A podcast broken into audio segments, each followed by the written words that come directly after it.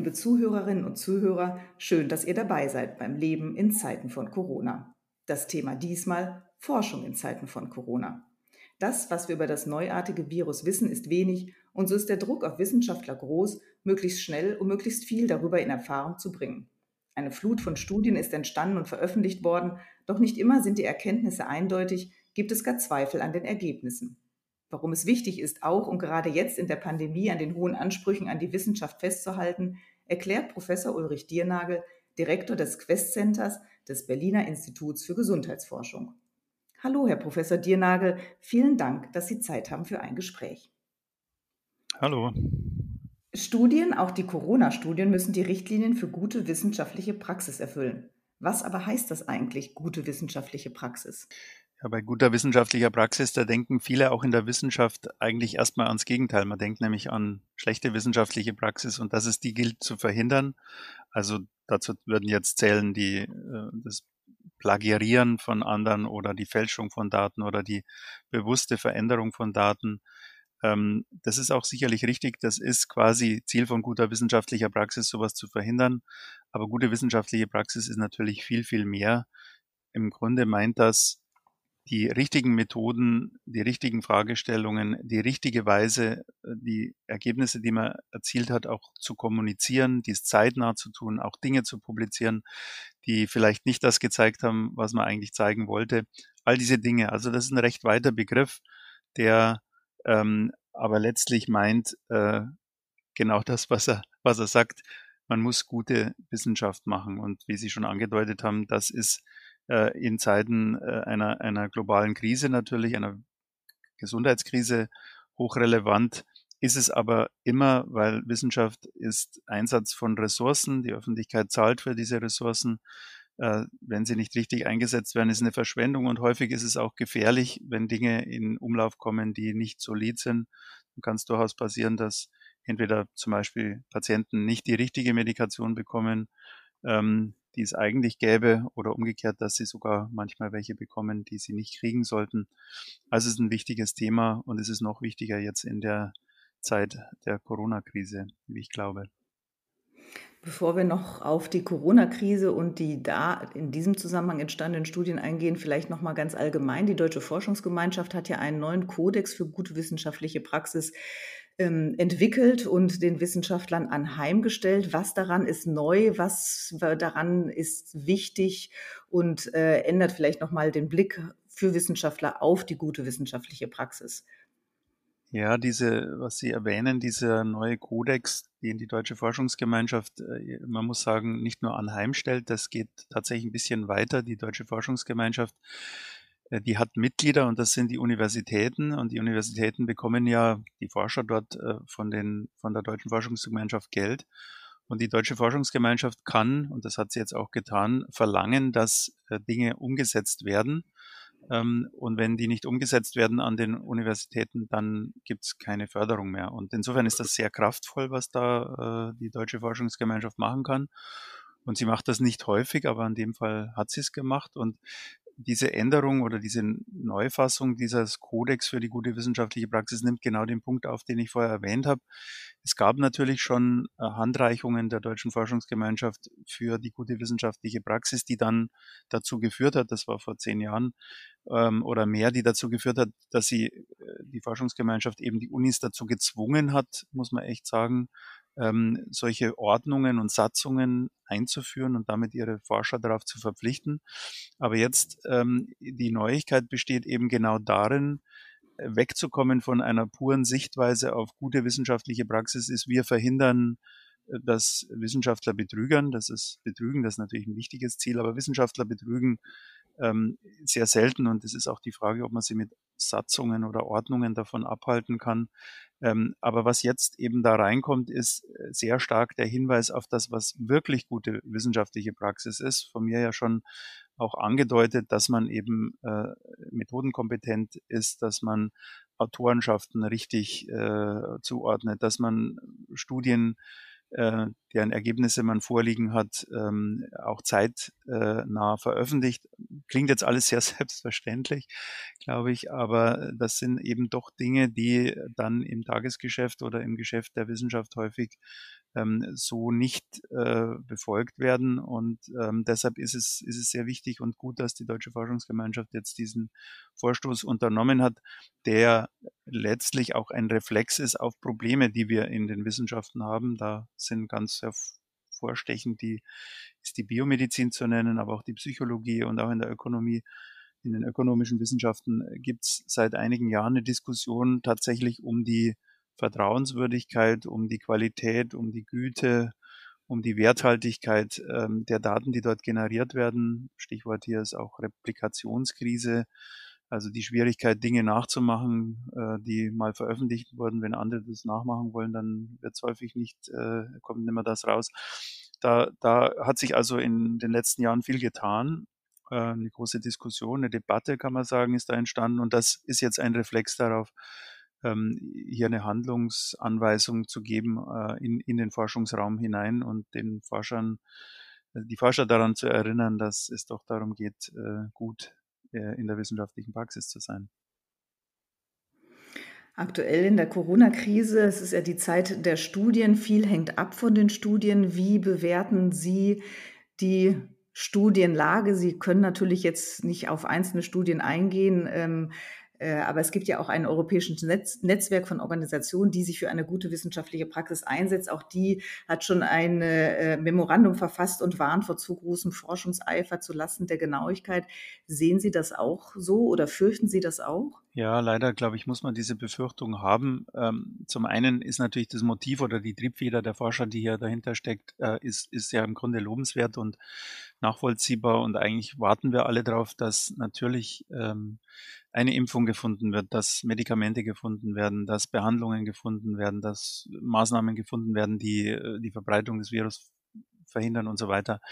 Ähm, also dass in so einer globalen äh, kritischen Situation alle Augen auf die Forschung sind und die Forschung natürlich dann anfängt, ähm, sich besonders intensiv damit auseinanderzusetzen, das ist ja an sich ein sehr positives, äh, sehr positiver Umstand, von dem wir am Ende, glaube ich, auch sehr viel abhängt.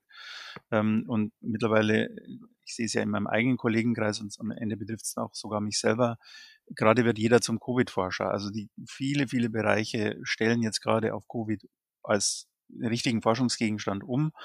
Äh, die Virologen waren es natürlich schon immer, das, das ist völlig klar, aber jetzt, ich bin ja auch Schlaganfallforscher, ähm, jetzt werden die Schlaganfallforscher nur als Beispiel plötzlich zu Covid-Forschern, weil Schlaganfall eine Komplikation ist, äh, einerseits oder weil Schlaganfall-Patienten wegen Angst vor Covid, äh, also vor Ansteckung im Krankenhaus vielleicht nicht mehr notfallmäßig in die Krankenhäuser gehen. Und also da gibt's jetzt für jeden eigentlich einen Aspekt, der wichtig ist, wo er auch einen Beitrag machen möchte, er oder sie. Und ähm, das führt zu einer Flut von Studien. Und das, die Schwierigkeit ist natürlich die, dass unter solchen Bedingungen sowas ko koordiniert ablaufen muss und dass wegen dieser Eile, diese, dieses Drucks, der dahinter steht, möglichst schnell was abzuliefern, eben nicht die äh, Kriterien, die, die Maßnahmen, die wir haben, um gute Studien zu machen, vernachlässigt werden. Also da gibt es diesen Spruch, äh, den ich eigentlich sehr, ähm, wie soll ich sagen, aufhellend oder erhellend finde in dem Kontext. Also ich weiß nicht, ob ihn viele so unterschreiben würden, aber er steckt in vielen Köpfen drin. Es ist besser, schlechte Daten zu haben in solchen Situationen, als gar keine Daten zu haben. Also das rechtfertigt dann Studien mit kleinen Fallzahlen oder noch kleineren, als man es ohnehin machen würde, ähm, Studien nicht zu präregistrieren, also nicht vorher anderen zu sagen, was man macht, um dann auch am Ende auch zu verhindern, dass, dass dort äh, äh sozusagen im Nachhinein äh, Studienziele verändert werden und so. Also die, viele dieser Maßnahmen, die kosten Zeit, äh, eine Studie gut zu planen. Sie haben es ja gesagt, es kostet Zeit. Ähm, und jetzt könnte man auf die Idee kommen und sagen, oh, das mache ich lieber ganz schnell, dann habe ich relativ schnell Daten ähm, die, mit denen ich einen Beitrag liefern kann. Und äh, da, da wird es eben äh, hochgradig kritisch und ich würde in Umdrehung dieses Satzes sagen, dass ähm, es keineswegs so ist, dass es umgekehrt so ist, dass ähm, äh, keine Daten sind, äh, also es gibt, es gibt keine Rechtfertigung dafür, schlechte Daten zu haben, um, um äh, jetzt zu Ergebnissen zu kommen. Wir sehen das ja ähm, jetzt auch ganz aktuell, äh, einzelne Studien zu diskutieren, glaube ich, macht jetzt wenig Sinn, aber ich glaube, viele haben mitbekommen, dass jetzt zwei hochrangig publizierte Studien zurückgezogen werden mussten, weil ganz offensichtlich Daten, und zwar die Hauptdaten, die in diese Studien hineingegangen sind, man weiß es, glaube ich, noch nicht mal so richtig, ob sie total gefälscht waren oder ob sie nur irgendwie falsch zusammengeklappt waren. Auf jeden Fall waren die Schlussfolgerungen dieser Studie ähm, wegen der falschen Datenlage so nicht nachvollziehbar. Wir wissen nicht einmal, vielleicht waren die Schlussfolgerungen sogar richtig, aber aus den Daten waren sie nicht zu haben. Und das hat unmittelbar dann dazu geführt, dass Studien beendet wurden.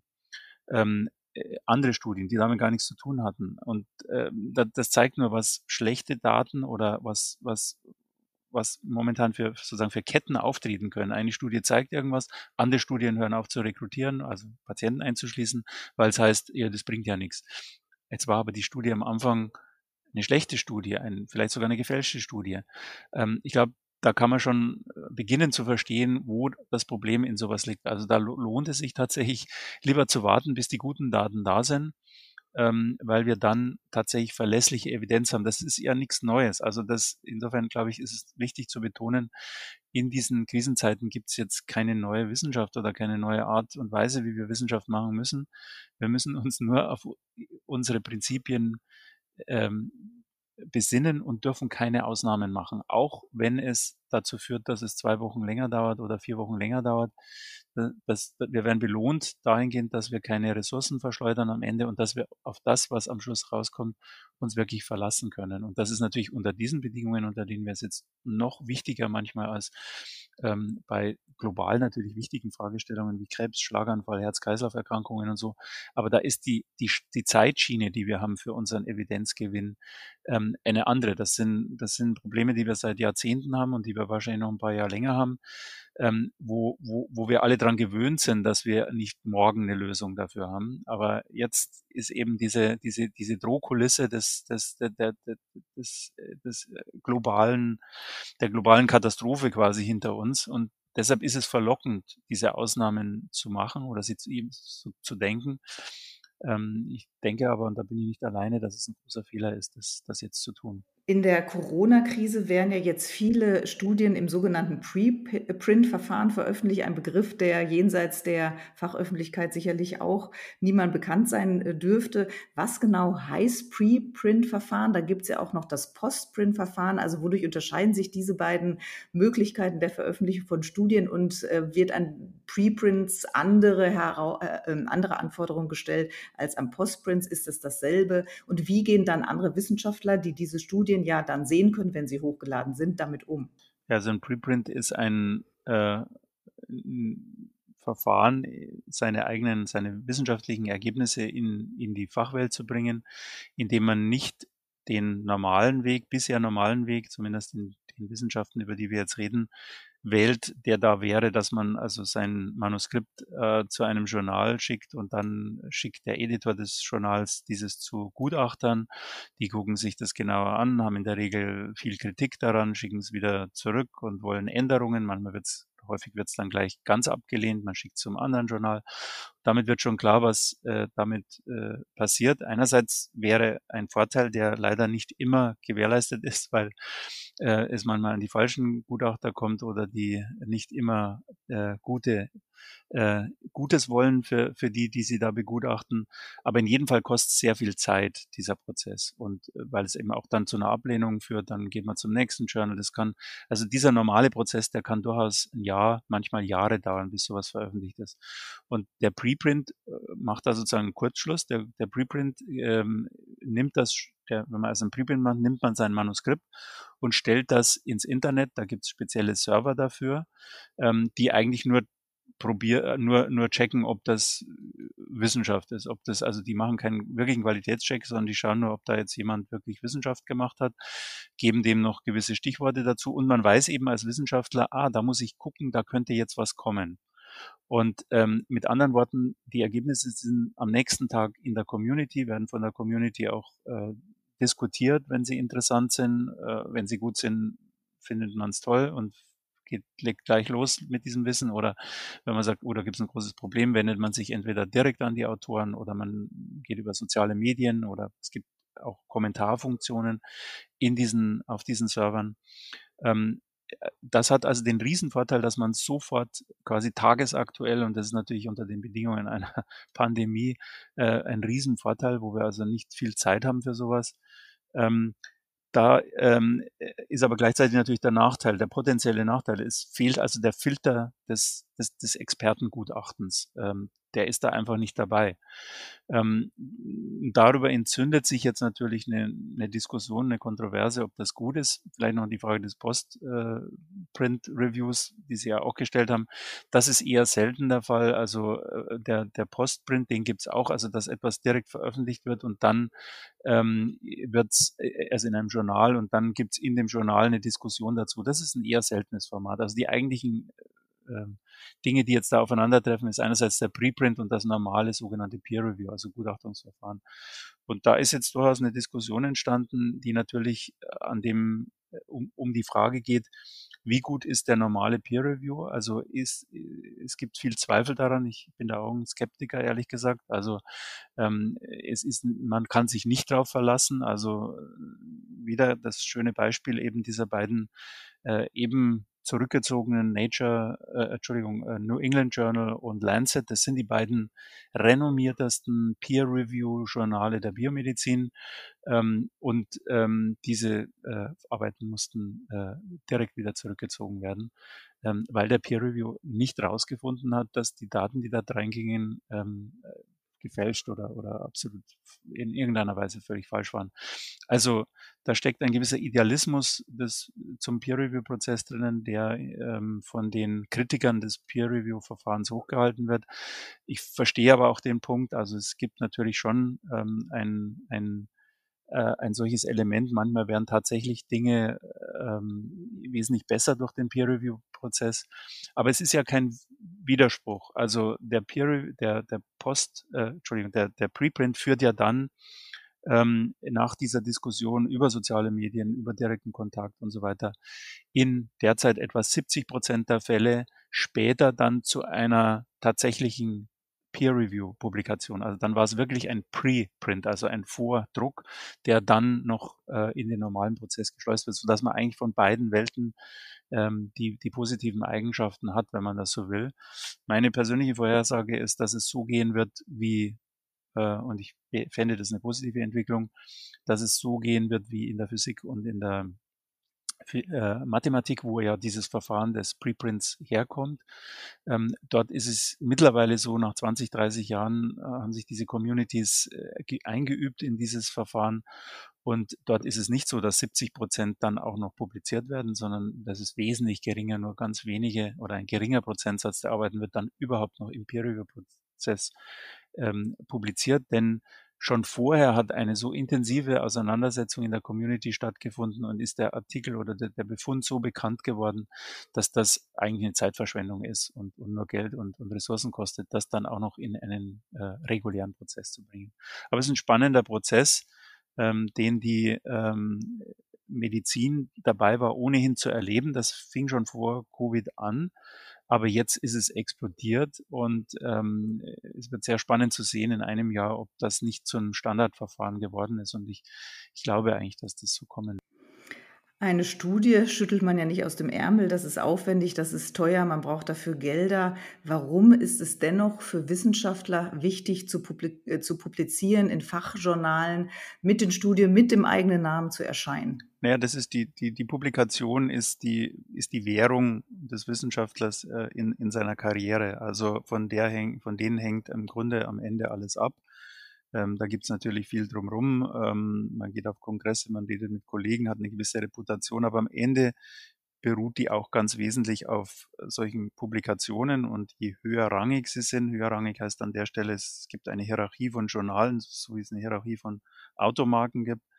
Also der Mercedes ist besser als der VW, ähm, war selber einen VW, ähm, ist es ähm, eben auch in der Wissenschaft so eine Publikation in Nature, in Cell, im New England Journal ist was wahnsinnig Tolles und eine in einem Scholarly Journal, sagen wir, in einem äh, zum Beispiel Journal einer wissenschaftlichen Gesellschaft, das ist zwar unter Kollegen auch renommiert, aber am Ende äh, ist es für die Karriere, also eine Dauerstelle in der Wissenschaft zu bekommen, am Ende vielleicht sogar eine Professur mal zu bekommen, einen Antrag, also Fördergelder zu bekommen, das misst sich im Wesentlichen an der Währung Publikation. Und deshalb ist sehr ganz viel dieses Wissenschaftsbetriebes auf diese Publikationen und möglichst hochrangige Publikationen gerichtet. Und da fängt es an, natürlich auch etwas problematisch zu werden, weil je höherrangig die Publikation, desto größer ist der, ist der, der Reward, die Belohnung. Also Deutschland und auch anderswo ist es so, dass sie also mit ein oder zwei höchstrangigen Publikationen Cell, Nature habe ich schon genannt, Science, ähm, sich im Grunde äh, eine, eine Professur verschaffen können. Also da kann man schon fast sagen, also wenn Sie dann keine Professur irgendwann mal kriegen, dann haben Sie was grob falsch gemacht. Da hängt also von einer Publikation am Ende ihr, Ihre Lebensperspektive bis zum weiten, äh, bis zum weiten Umfang ab. Und damit wird natürlich der Druck auf das, was in diesen Publikationen drinnen steht, sehr, sehr hoch und äh, man fängt dann vielleicht an, manchmal Sachen ein bisschen wegzulassen, die nicht so richtig dazugepasst haben. Wenn es ganz schlimm wird, dichtet manch einer, ich glaube, es ist selten, aber manch einer dichtet dann auch ein bisschen was dazu, damit es noch besser wird. Ähm, insgesamt entsteht eben dadurch ein, äh, so eine Erwartungshaltung an, an, an Wissenschaft und an wissenschaftlicher Forschung von Leuten, ähm, die dazu verführt, ähm, Geschichten zu erzählen. Also alles ist dann am Ende sehr, sehr geradlinig und Dinge, ähm, die, die eigentlich wichtig wären, die, die, aber die Story, die dahinter steckt, nicht mehr ganz so einfach erscheinen lassen, werden dann weggelassen. Ähm, also da steckt viel, viel Problem letztlich oder Erklärung für die Probleme, die wir haben, äh, drinnen, aber ich will da gar nicht äh, richten über, über uns Forscher. Es ist, es ist eine menschliche Sache und ähm, natürlich äh, versucht man in seinem Feld weiterzukommen. Von den Forschungsgeldern hängt ja dann auch ab, welche Forschung man weitermachen kann. Aber das sind dann am Ende Kreisläufe und, und, und Zyklen, die ähm, auch sehr negative Auswirkungen auf letztlich auf die Forschung auch haben können. Und das ist auch übrigens, weil wir am Anfang über diesen Kodex gesprochen haben, ähm, äh, da befasst sich dieser Kodex der DFG auch sehr stark mit diesen Mechanismen. Studien werden jetzt in einem hohen Maße erstellt. Sie werden in einem hohen Maße, wie Sie gerade erklärt haben, dann auch in der Fachöffentlichkeit ähm, begutachtet und diskutiert, was ja vermutlich auch gut ist, weil ja nie zuvor so würde ich sagen, von Daten so viel abhing wie jetzt schließen Schulen oder nicht? Gehen die Grundschüler komplett in die Schulen oder nicht? Äh, dürfen Restaurants öffnen? Wenn ja, mit welchen Abständen müssen wir Masken weiter tragen? Ähm, ja, sehen Sie das äh, kritisch problematisch, äh, diesen Druck oder diese Abhängigkeit von diesen Daten? Oder aber gibt es in der jetzigen Situation auch keine andere Lösung? Also das ist natürlich eine, eine spannende und, und sehr weitreichend, glaube ich, zu diskutierende Frage. Ganz grundsätzlich wäre jetzt meine Meinung, dass natürlich ich immer hoffe, dass politische Entscheidungen durch äh, Wissenschaft ähm, äh, mitbestimmt werden, also durch Wissen bestimmt werden und nicht nur irgendwie äh, sozusagen ähm, aus irgendwelchen politischen Interessen heraus äh, gemacht werden, sondern sich informieren am Stand der Wissenschaft. Das gilt ja nicht nur für die Medizin, das gilt für die Physik genauso wie für ähm, äh, andere Bereiche, Ökonomie und so weiter. Also ich glaube, das ist ein ganz äh, vernünftiges Ding, dass das so ist. Und es ist ja tatsächlich ganz offensichtlich nicht in allen Ländern derzeit in gleichem Umfang der Fall. Und man kann glaube ich, mit äh, durchaus mit äh, Fug und Recht sagen, dass die Tatsache, dass wir international in Deutschland derzeit äh, recht gut dastehen, äh, was die Auswirkungen und den Verlauf der Pandemie betreffen, ähm, zu einem nicht unerheblichen Teil äh, aus der durchaus äh, Aufnahmefähigkeit der Politik für wissenschaftliche Erkenntnisse äh, resultiert. Da gibt es andere Gründe dafür. Wir waren gut aufgestellt mit Intensivbetten und so weiter. Aber das, auch das ist ja wahrscheinlich schon ein Teil einer gewissen ähm, Beratung, die hier in die Politik eingeflossen ist. Also ganz grundsätzlich halte ich das für nicht nur in der Pandemie für äh, sehr erstrebenswert, sondern auch äh, unter normalen Bedingungen. Jetzt ist natürlich völlig klar, dass bei so kurzfristig und so weitreichend äh, zu treffenden Entscheidungen ähm, eine, eine, ähm, eine Entscheidung nur dann fallen kann, wenn sie sich auf das bezieht, was man bisher weiß. Das ist ja leider, ähm, wie wir alle wissen, äh, noch nicht so wahnsinnig viel. Es gibt ja noch vieles, was umstritten ist. Und, und viele der Entscheidungen, die derzeit politisch getroffen werden, ähm, und ich bin mir sehr sicher, dass alle politikberatenden Wissenschaftler da immer sehr darauf hinweisen, sind ja auch immer unter dem Vorbehalt der, der wissenschaftlichen äh, Unsicherheit, die da drinnen steckt. Das sind sehr frühe Daten, die dort zur Verfügung stehen. Das sind häufig kleine Studien. Ähm, das sind Dinge, die man wiederholen müsste. Wir haben am Anfang über Replikationen geredet. Ähm, häufig kommt bei einer Replikation raus, dass alles ganz anders ist, wie wir wissen. Jetzt müsste man diese Dinge replizieren. Ähm, man muss in größere Kollektive gehen. All diese Dinge, das findet ja auch statt. Aber die Politik muss die Entscheidung jetzt treffen. Und äh, insofern äh, ist es natürlich dann auch noch wesentlich mehr als ähm, nur ähm, zuhören, was Herr Drosten oder wer auch immer sagt, äh, glaube ich, was äh, ein Politiker machen muss, sondern da fließen ja noch ganz andere, müssen ja auch ganz andere Überlegungen einfließen. Also ich halte das für ähm, einen, einen sehr äh, notwendigen Prozess, der äh, derzeit, glaube ich, auch äh, in, in geradezu vorbildlicher Weise vorexerziert wird. Und dass es da dann an manchen Ecken äh, Streit und, und Widerspruch gibt, ist auch klar. Da sind ja auch sehr unpopuläre Entscheidungen dabei. Äh, man darf gespannt sein, wie, wie, wie es jetzt weitergeht.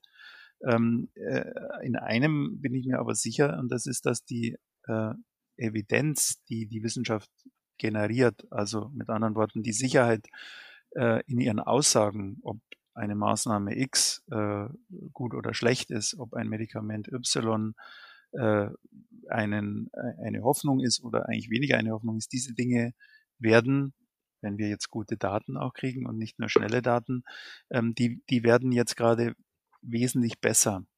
Und deshalb sind, ist auch die Grundlage für solche Entscheidungen, und, und zwar nicht nur hier in Deutschland und überhaupt, sondern das ist ja eine, eine, eine weltweite Aktivität der Wissenschaft und Studien heutzutage haben teilweise zigtausende natürlich von, von Teilnehmern darin. Und das liefert dann auch sehr solide Evidenz, auf die man, ich hoffe da sehr drauf, von Seiten der Politik dann auch rationale Entscheidungen darauf äh, äh, basieren kann. Herr Professor Diernagel, vielen Dank für das Gespräch. Liebe Zuhörerinnen und Zuhörer, vielen Dank fürs Zuhören und bis zum nächsten Mal beim Leben in Zeiten von Corona.